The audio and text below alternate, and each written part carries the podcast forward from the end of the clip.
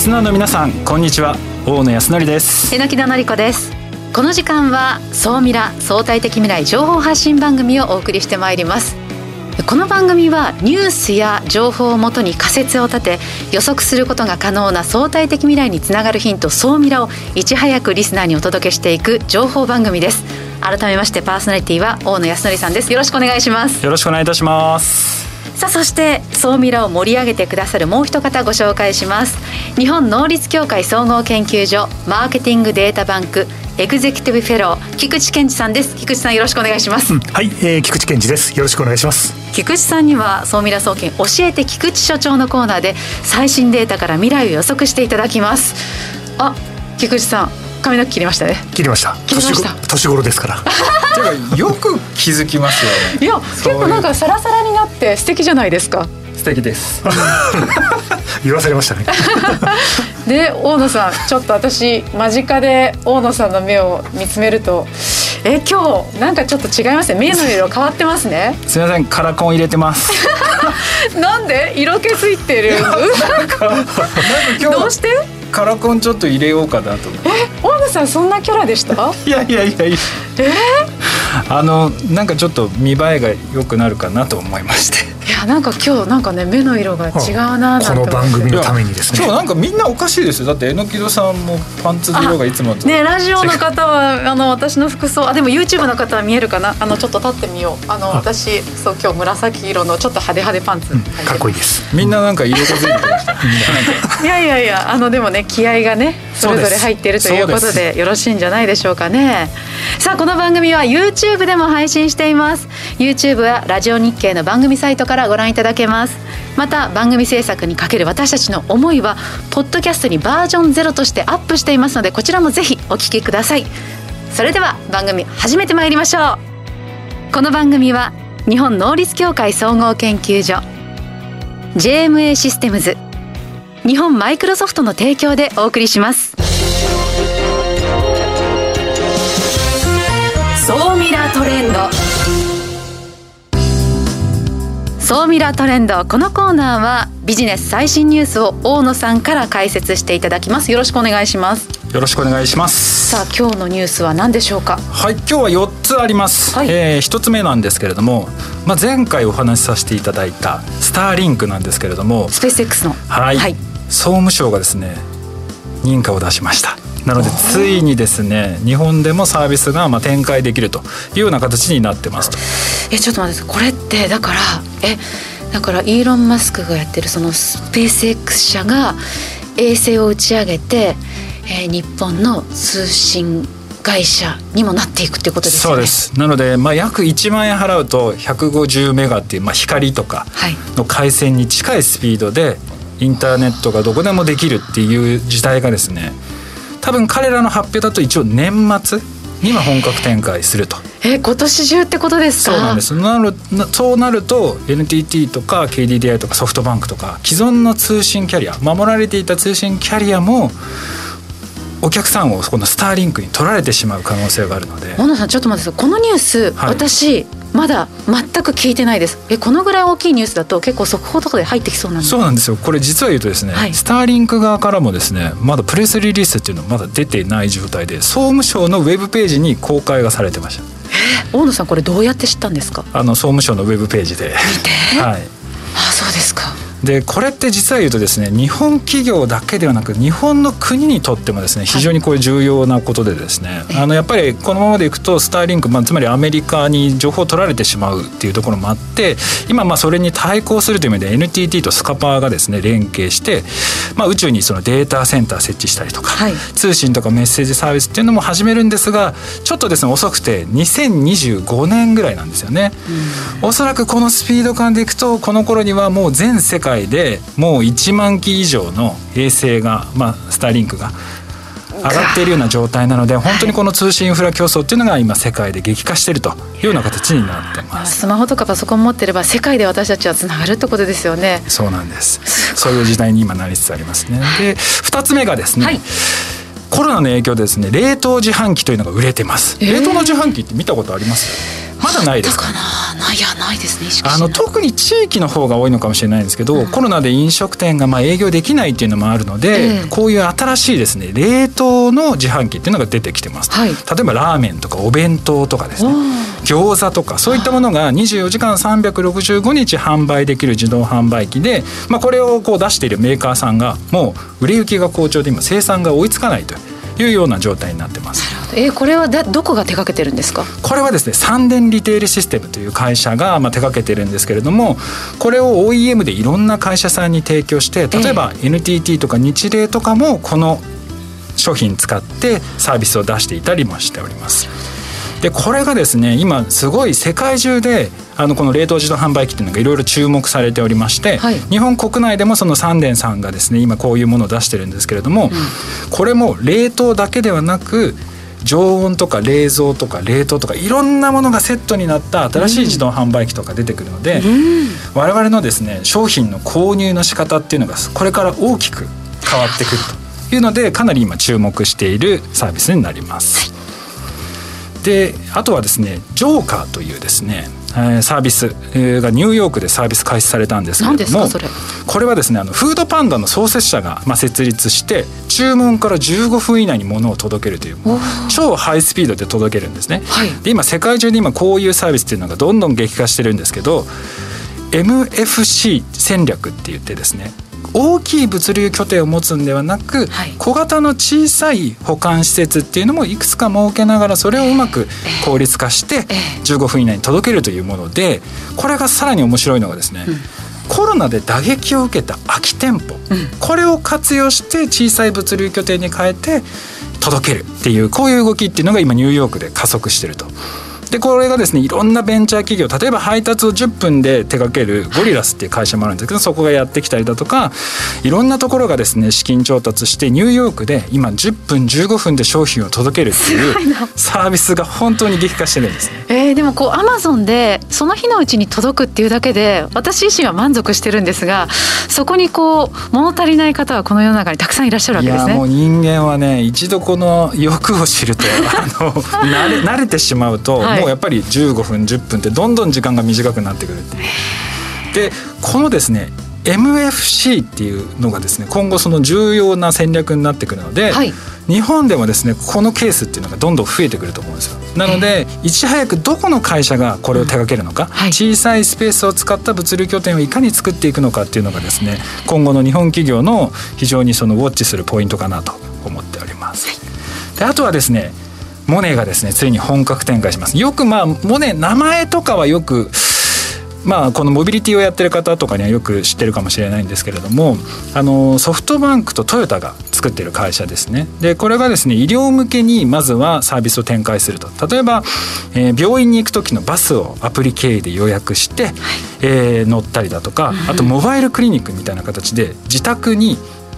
看護師さんが乗っている医療機器搭載の専用車両が家の前に届くっていう、えー、でその中でオンライン診療を受けるみたいな、まあ、そういうサービスっていうのがですね、えー、今後展開されると。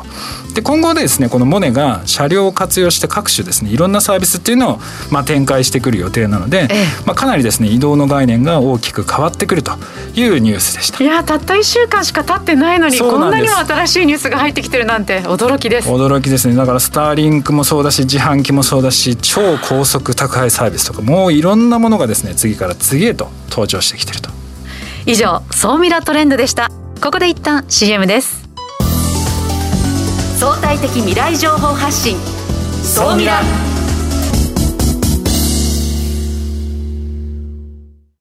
経済価値観テクノロジー。激変する世界に生きる全ての人々がより良い未来をつかみ取るために。マイクロソフト Azure はビジネスにご活用いただけるクラウドサービスです既存システムから乗り換えたい。スタートアップでコストを抑えたい方。プログラミングフリーで今すぐ使える AI から RPA まで。12ヶ月間無料でお試しも可能。まずは「総ミラ」ウェブサイトバナーをクリック。総ミラー総研。教えて菊池所長。最新データから未来がわかる総ミラ総研教えて菊池所長のコーナーです。菊池さんよろしくお願いします。はいよろしくお願いします。菊池さん早速今週の総ミラ総研注目データを教えてください。はい、えー、今回お伝えするのは50です。50数字の50え何でしょう？はい。この50というのははい、えー、皆さんこれ聞いておられる方はすぐに検索した方がいいですアメリカの CNBC が毎年発表している CNBC ディスラプター50 50、50ですね。ディスラプタースペルを言いましょうか。DIS、RUP、TOR、CNBC ディスラプター。これはですね、1993年から毎年発表になっているランキングで、ディスラプターというのは創造的業界破壊者。新しいテクノロジーでこれから既存の業界を破壊していく会社が毎年50社千何百社という猛者の中から選ばれて発表されているというですね世の中には知っとかなくちゃいけないランキングデータというのがあるんですけど、まあそのうちのヒット額ですね。じゃあまさにこのランキングデータは宝の山ということですよね。そうですね。要するにどういう業界でこれからですね業界破壊が起こるのか、ええ、どういう会社がテクノロジーを駆使して上に上がっていくのか、うん、もちろん投資の観点でも役に立つ情報なんじゃないかなというふうに思います、えー、実際その企業知りたいそうですね。でもあのこういうランキングって日経なんちゃらとか結構出てるんですけど、はい、実際これってこの後どうなんですか？ここでこう上位に上がってるところってちゃんとその後結果って出せてるんですか？そうですね。あのもちろんですねその後例えば大手資本に買われたりとかいうことにもなります。という会社も多数あります。ただ例えばですね、うん、2014年の第1位、はい、スペース X もうすでにそんな7年前に出てたわけですか。この狙ったかのような、はい、いや全部つながるんですよ こういう情報というのは。やっぱりね。そう。スペース X えで時価総額8兆円でしょうか。今それぐらいですかね。投資しておけばよかったな。いやされてるんじゃないですか？でその年の第9位スポティファイ。早いな。えー、さ昨今5兆円ぐらいですか？時価総額が。はい、この2014年結構当たりですね。2014年は実は神ランキングなんです。こういうデータっていうのは遡って9回分見て変化を見てで今我々未来に来てるわけなんで2014のものを見るともうすでにもう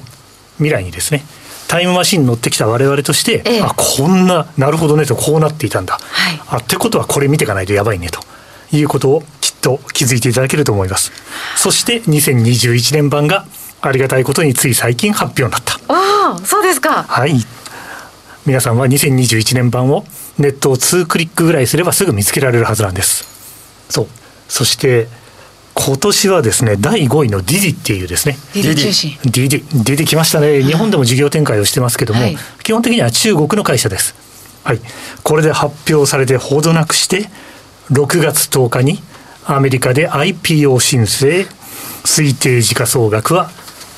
7兆円近い金額になってる。あすごい、ね、そうしたらまたソフトバンクの決算すごいことになりそうですさすが。そうなんです。全部つながってるんですすごいなでも俺あとあれですよ。このあのランキングちょっと調べててあの他にもですねちょっと見方を変えてこうちょっと見てみるとあの国別のですねあのこのランキングを並べてみたんですね。そうすると74%が、まあ、アメリカ。まあまあこれはまあアメリカ強いですよね。まあこれはまあ当たり前かなと思うんですけどその中で第2位がイスラエルが入ってるんですよね。はい。イスラエルが全体のうちの10%っていうので、うん、かなりこれ多いの。意外だったんですよ。イスラエル2位なんだと思って。うん、そうですね、やっぱり軍事産業がやっぱり伸びているのでそれに合わせてテクノロジーも発展してきてるっていう、まあ、そういうところなの。でもとっても面白い会社はやっぱりイスラエルは多いですよね。日本からわざわざイスラエルに渡って起業している人もですね。いやこれは結構いらっしゃったりもするので。そうなんですよね。でさらにそのランキング見てみると、はい、あのやっぱりもうサンフランシスコが圧倒的にナンバーワンなんですよね。で私このランキングのデータ見てちょっと思ったのが、やっぱりサンフランシスコでこれだけの会社がやっぱり、なんていうんですか伸びてきてる、やっぱりなんていうんですか日本もこういう街を作っていかないと、本当にダメだなってすごい改めて思ったんですよ、ね、だってさっきの国別の円グラフに日本も入ってないし森都市にも入ってないし日本入ってないんですよ。そうですね。ちょっと寂しいですね。アジアで唯一中国が入ってて、うん、日本の国はそのスタートアップがまあ育ちづらいみたいな話も時々よく聞くはするんですけど確かにこうやって見ると、サンフランシスコが圧倒的なんですよね。うんだからやっぱり日本もやっぱりこういうデータを見ながらじゃあ日本としてどういうことをしていくどうやってサポートしていくのかっていうのは考えていかなきゃいけないなっていうのはすごくこのデータ見て感じましたね。重要なポイントですね。そうなんですよ。それとあとはランキングのジャンル別カテゴリー別にちょっと見てきた時にやっぱりその物流小売とかですねフードテック絡みのその物流がやっぱり圧倒的に多かったっていうところと決済系ここが多かったってところがあのちょっとこうポイントだったのかなと。でソフトバンクとか、まあ、いろんな通信会社だとか、まあ、大手の IT 系企業がどこに出資してるのかっていうのをやっぱ見てみると、はい、やっぱりこの辺が多いんですよね。うん、全部この辺りの流れもつながる。ね、ちなみに2021年のそのランキングも50社あるわけですよね、はい、菊池さんが注目している企業って何ですか？いやこれはもう全部です。全部、うん、全部なんですけども、ええそれではうんと思われるリスナーの方もいらっしゃるでしょう。私が今一番注目しているのは41位。41位。フレックスポート。フレックスポート？ああこの社名覚えておかれた方がいいと思います。フレックスポート。フレックスポート。知らない。もうここはですね要するに既存の国際物流の業界でいろんな取引が紙でされているものをみんなクラウドに変えていこうと。いうことで劇的に世の中を動かしている会社で。えこれはアメリカの会社ですか？はい。そして大野さんソフトバンクビジョンファンドはこの会社に10億ドル投資しています。おあの会社化け物だな。そうですか。他の49社も見応え十分です。まあ悪いことは言いません。50社しっかり見てですね。ここ面白そうといったところを調べてみたら面白いんじゃないでしょうか。いやぜひ皆さん CNBC のディスラプター50検索してみてください。以上総ミラ総研教えて菊池所長のコーナーでした。相対的未来情報発信総ミラ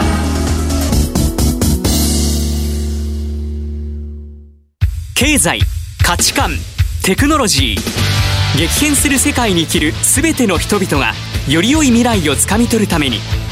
マイクロソフト Azure はビジネスにご活用いただけるクラウドサービスです。既存システムから乗り換えたいスタートアップでコストを抑えたい方。プログラミングフリーで今すぐ使える AI から RPA まで。12ヶ月間無料でお試しも可能。まずは「総ミラ」ウェブサイトバナーをクリック。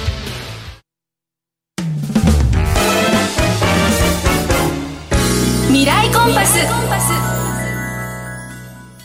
未来コンパス。このコーナーでは未来へのコンパスを手にすべく魅力あるゲストをお招きするトークコーナーです。早速本日のゲストをご紹介します。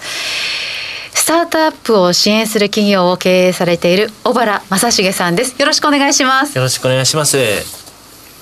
ろしくお願いします。えっ、ー、と小原さんはですね、もともと自分で起業されていて、それを事業売却して、うん、今はですね、そのスタートアップを支援するっていうお仕事をしてますと。うん、え要は今個人投資家の人とか、あと自分でこれから起業したいっていう人ですね。うん、そういった聞いてる人たちがですね、あの参考にするような情報っていうのをどんどん引き出していこうかなというふうに思っております。で今なんですけれども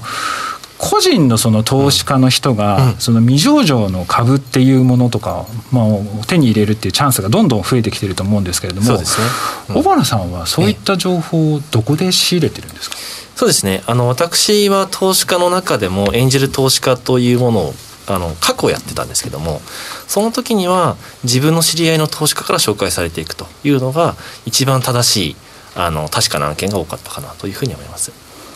知り合いの人っていうのは、うん、いろいろその経営者の人だとか、はい、VC の方とかそういった方ですか？そうですね。まさにです。あのスタートアップというのは資金調達をしていってそれであのいわゆる J カーブと言われるような形で大きくこう資金を注入していって成長させていくということをしていきますけどもそうすると一定のルールみたいなものが存在してましてそのスタートアップとして戦っていくルールみたいなものを分かっている人はどういう方かって言いますとやはりスタートアップのインサイダーみたいな方々がですね起業家になっているとですね非常にあの資金調達も容易にできるという形ですからそのようなインサイダーであれば知り合いの投資家だったりですとか VC の方々からご紹介されるとおのずとそういうふうになってくるという形になります。でもなかなかなんだろう投資家の方とか VC の方と知り合う機会ってなかなかないですよね。はい、そうなんですよね。なんか一番最初こう、うん、なんていうんですかねやったことない人とか、はい、これからそういうものに興味があるって人は、うん、どういうアクションを取っていくのがいいんですかね？そうですねあの2つあると思います。一つはまずご自身で起業すること。これがあのスタートアップのインサイダーになる方法といいますかですねあの自分自身が起業家になっていくそしてあの私もそうだったんですけれども会社をまあエグジットさせていって私は残念ながらあのスモールエグジットと言われる上場ではなくて会社の売却だったんですけれどもその売却資金を元手にですねあの出資していく。でこれは出資というだけではなくてすでにそのスタートアップのインサイダーになっていますので案件の紹介もされやすくなってるってことなんですよね。でこれは一つ目です。でこれ、まあ、一つ目やるためには10年ぐらい時間かかっちゃうのでこれ長いですよね。二、つ目あのすぐできる方法があります。はい、これは最近日本に、えー、出てるんですけど私日本でも認可されたものなんですけども株式投資型クラウドファンディングという方法があります。これはあの最大手だと最近テレビ CM をやってらっしゃるファンディノさんってところが一番最大手なんですけれども、はい、あの非常に今投資家が増えている状況でしてそれはやはりですね自分は経営はできないけれどもあのこのサービスこの起業家いいよねっていうその起業家だったりものに対してあの投資という形でですねその会社の株をもらうんですよね。でそれはキャピタルゲインを得たいっていう以上に自分がその会社の一部なんだというかですねそういうようなあの企業体験にちょっと近いような感じのあの買い方ができるというものこれは確か二十歳以上でしたらあの一定の資格は資格って言いますかあの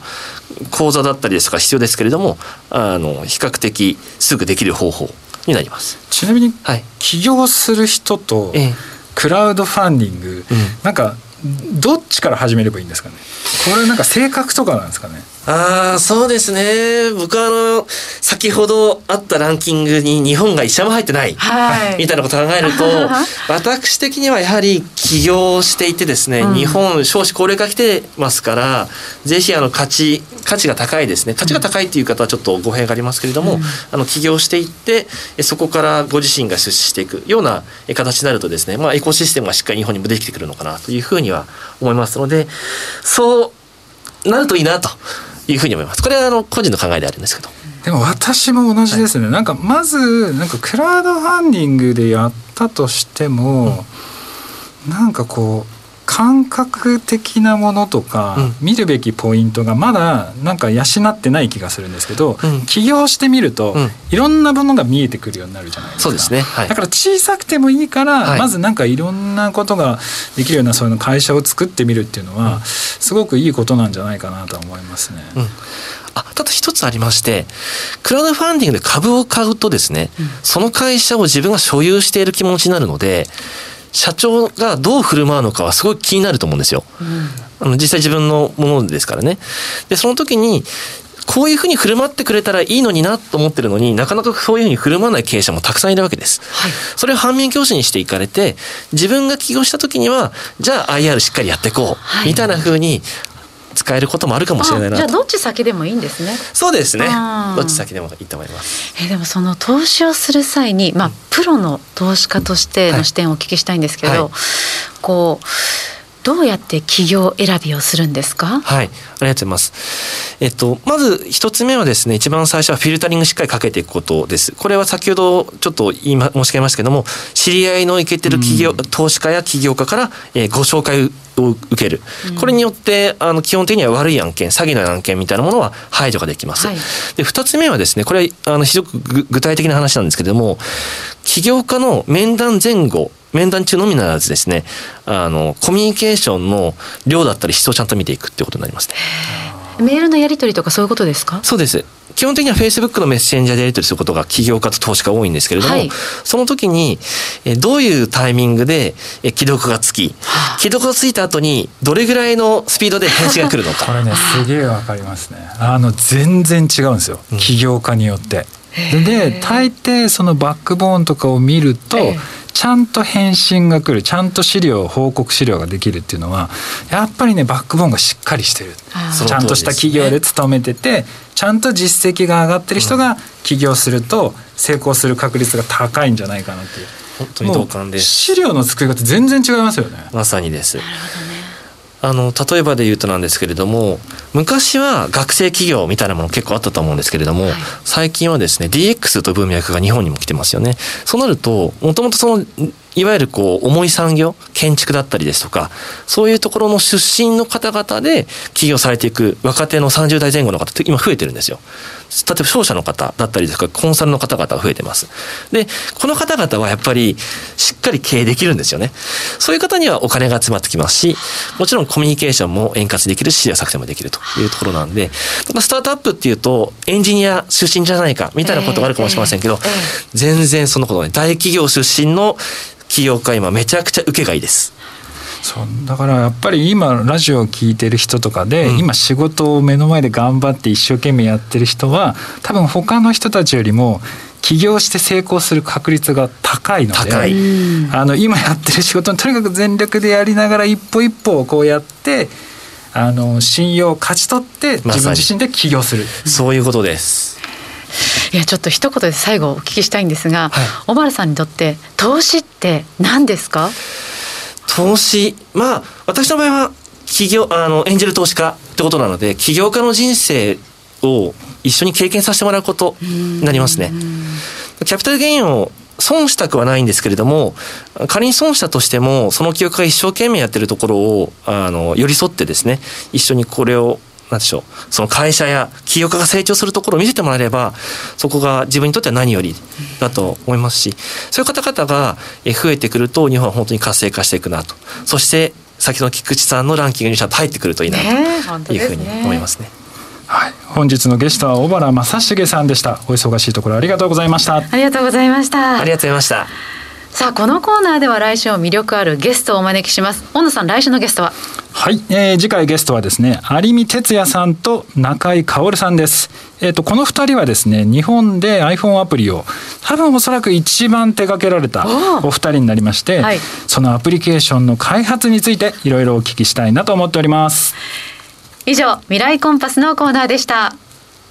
えここで日本能率協会総合研究所マーケティングデータバンクからのお知らせです。最先端の情報収集新規事業のアイディア創出やビジネス研修などをご検討中のあなた。大野さん菊池さんと直接お話をしてみませんか？ご希望の方は MDB と検索マーケティングデータバンクホームページのお問い合わせフォームからご連絡ください。もしくは電話番号東京0364356906 0364356906までご連絡ください。